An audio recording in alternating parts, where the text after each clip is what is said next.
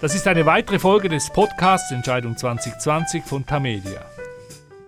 In Kenosha im Bundesstaat Wisconsin vermischen sich derzeit gerade der amerikanische Wahlkampf und die Unruhen zwischen radikalen Kräften. Auslöser dieser Unruhen war der erneute Einsatz massiver Gewalt von Polizisten gegen einen Afroamerikaner. Kenosha, das muss man wissen, ist eine Stadt so groß wie Winterthur. Der Punkt ist aber, dass sie eben in Wisconsin liegt, einem im Wahlkampf besonders stark umkämpften Bundesstaat. Und nun treffen hier Anhänger und Gegner des Präsidenten aufeinander und das zum Teil schwer bewaffnet. Für Trump sind das exakt die Bedingungen, bei denen er zur Hochform aufläuft. Nichts scheint ihm lieber als ein zünftiger Krawall, damit er sich als Mann von Law and Order inszenieren kann. Geht diese Strategie der punktgenauen Provokation auf? Setzt Donald Trump gar darauf, dass die Unruhen weiter eskalieren? Und was kann Joe Biden dieser Wahlkampfoffensive entgegensetzen?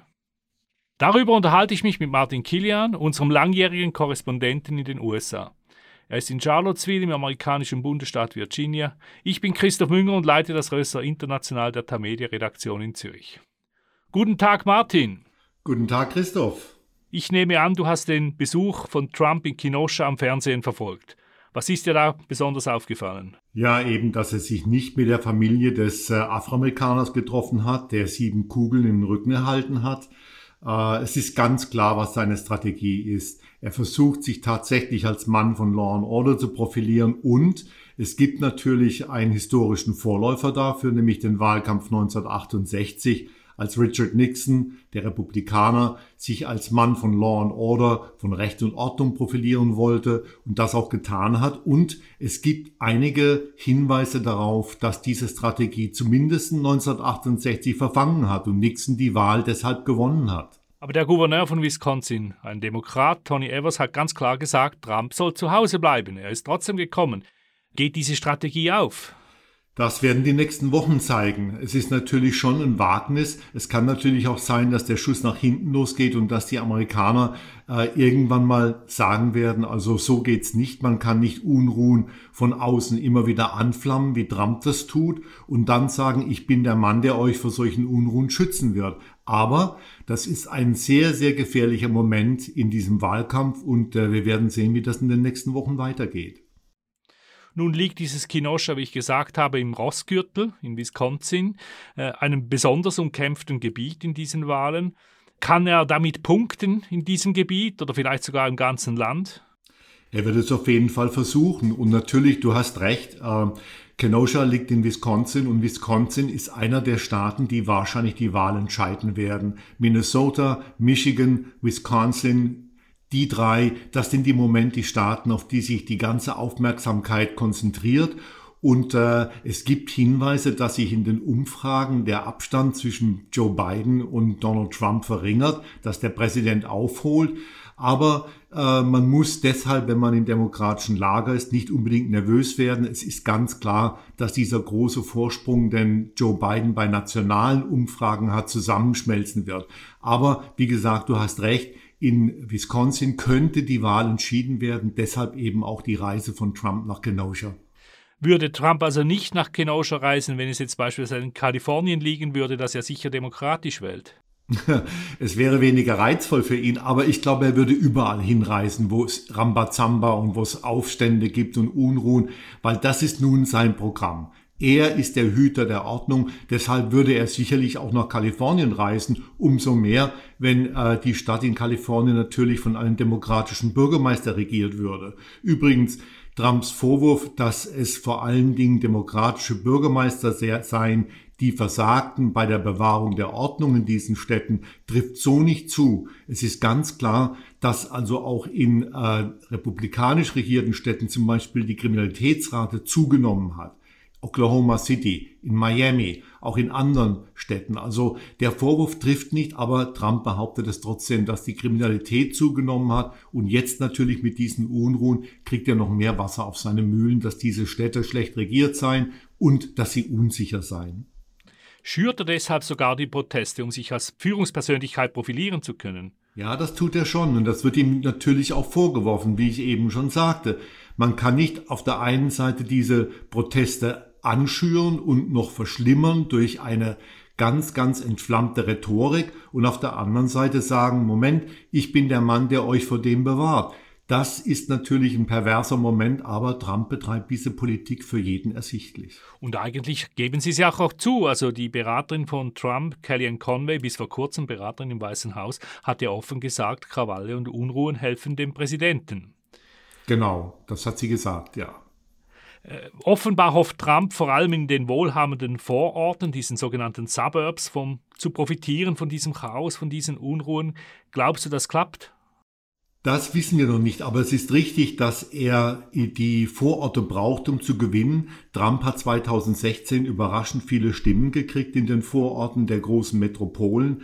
Und nun ist also die Lage derart, dass er hinten dran liegt in diesen Vorstädten. Er kann nicht gewinnen, wenn er nicht aufholt in den Vorstädten, äh, in Metropolen wie Pittsburgh, wie Charlotte, North Carolina, wie Dallas, Texas und so weiter und so fort. Er braucht diese Vorstädte, die zum Teil sehr wohlhabend sind und deshalb versucht er ja auch ganz programmatisch gerade diese Suburbanites, diese Vorstädter äh, mit seinen Drohungen auf seine Seite zu kriegen, dass nur er sie vor dem Mob, vor den Unruhen beschützen könnte.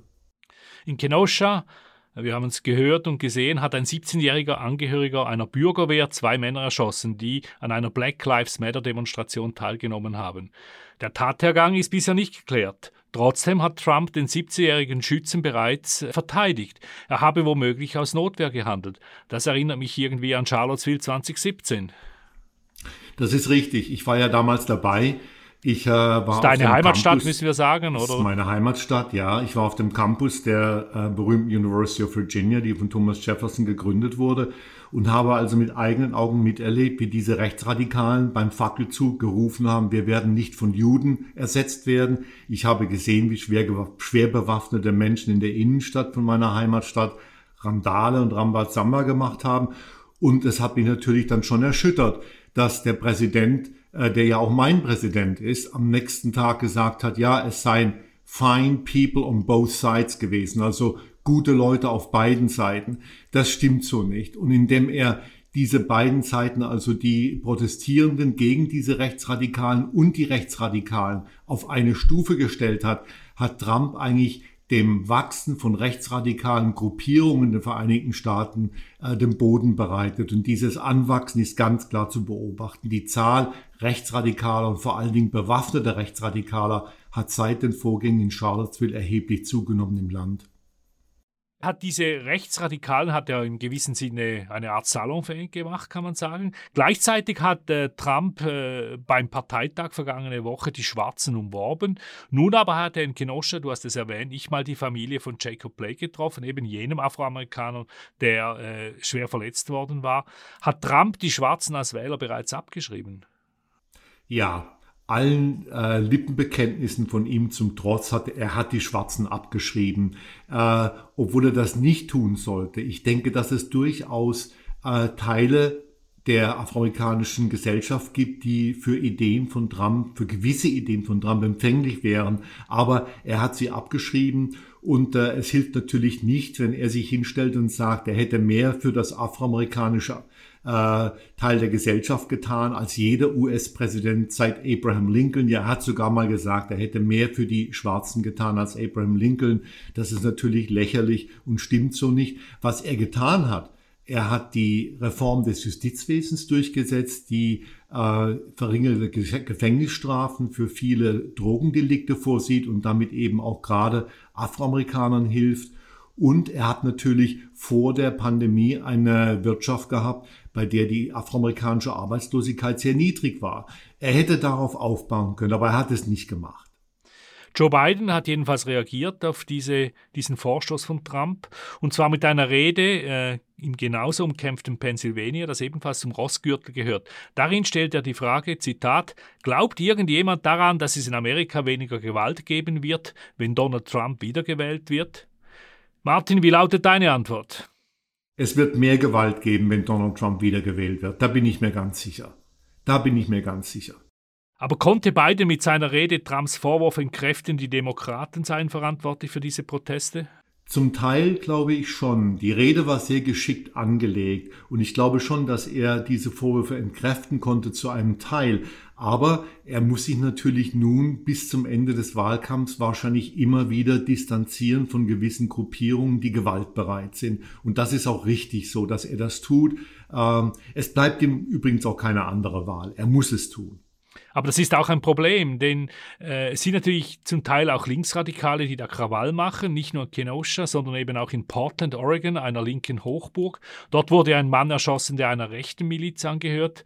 Auch hier ist der Tathergang ungeklärt. Wie kann beide mit der Linken, mit dieser radikalen Linken der Partei, muss man sagen, umgehen? Wie gesagt, er muss sich von ihr distanzieren. Das sollte auch kein Problem sein, weil der progressiv linke Flügel in seiner Partei äh, natürlich nicht bereit ist, Gewalt mit gewaltbereiten Demonstranten eine Sache zu machen. Und immerhin hat äh, Joe Biden sich ja distanziert von der gewaltbereiten Linken, während Donald Trump den Schützen, den Todesschützen von Kenosha, den 17-jährigen Kyle Rittenhouse, verteidigt und sage und sagt, der hätte in Notwehr gehandelt, obwohl also Rittenhouse zwei Menschen erschossen hat, zwei Demonstranten erschossen hat. Der Tathergang ist ungeklärt, aber Trump hat mit keinem einzigen Wort bisher diesen Todesschützen kritisiert, er hat ihn verteidigt. Ja, aber riskiert Biden denn nicht äh, mit seiner Distanzierung, dass sie sich eben auch, die sagen wir, die Anhänger von Bernie Sanders, von Elizabeth Warren oder auch von Alexander Ocasio-Cortez sich von ihm abwenden? Das glaube ich nicht. Ich kann mir nicht vorstellen, dass der progressiv linke Flügel um Sanders und Alexandria Ocasio-Cortez sich von gewaltbereiten Linken beeinflussen lässt oder von Antifa-Sympathisanten.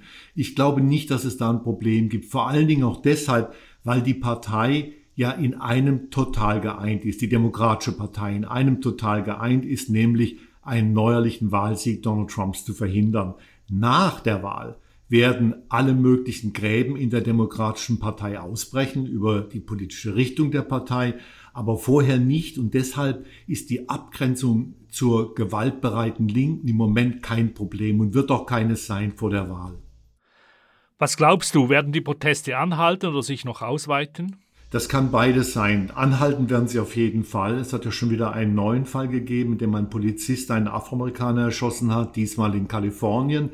Ich kann mir vorstellen, dass die Proteste sich sogar ausweiten, was natürlich nicht sehr gut wäre für Joe Biden und die Demokraten. Aber auf der anderen Seite, niemand weiß, äh, ob die Amerikaner nicht zu einem großen Teil das Spiel Donald Trumps durchschauen. Und wenn sie das tun, dann könnte die Strategie von Trump tatsächlich zu einem Rohrkrepierer werden und eben nicht aufgehen. Zum Schluss möchte ich wieder einmal auf unsere Wette vom Mai 2017 zu sprechen kommen. Wir haben das zu Beginn unserer Podcast-Serie einmal erwähnt. Bist du immer noch sicher, dass Trump die Wahl verliert und du die Wette gewinnst? ja, ich bin mir eigentlich noch sicher. Ich weiß es natürlich genauso wenig wie du. Aber ich habe natürlich Angst vor mehreren Szenarien, drunter vor allen Dingen vor einem, nämlich dass äh, bei der direkten Stimmabgabe am 3. November, dem Wahltag, äh, Donald Trump abends klare Mehrheiten hat, weil viele der Briefe, die von Briefwählern aufgegeben wurden, noch nicht ausgezählt sind. Man weiß, dass mehr Demokraten Briefwahl betreiben werden als Republikaner. Und stell dir vor, es wäre also so, dass äh, am Wahlabend mit den ausgezählten Stimmen Donald Trump weit vorne liegt, weil die Briefwahlstimmen noch nicht ausgezählt sind und Trump sich dann zum Sieger erklärt und das tatsächliche Wahlergebnis erst eine Woche später feststeht und mit dem Ergebnis äh, Joe Biden gewinnen würde. Das ist eine meiner Schreckensszenarien. Es gibt noch andere. Aber ja, ich glaube immer noch, dass ich die 10.000 Franken von dir gewinnen werde. aber erhöhen würdest du den Beitrag nicht? Nein, ich würde, ich würde eher bei dem bleiben, was wir vereinbart haben, nämlich ein Abendessen, das der Verlierer bezahlen muss. Martin, ganz herzlichen Dank. Wir haben wieder viel besprochen, aber wir sind noch lange nicht fertig. Bis zum nächsten Mal. Das war eine weitere Folge von Entscheidung 2020, dem Tamedia Podcast zu den Wahlen in den USA. Besten Dank für Ihre Aufmerksamkeit. Nachhören kann man diesen Podcast auf den Websites von Tagesanzeiger, Batz, Der Bund, Berner Zeitung und allen anderen Tamedia Zeitungen. Am Mikrofon in Charlottesville, Virginia, war Martin Kilian, hier in Zürich Christoph Münger. Bis zum nächsten Mal, hier aus Zoom.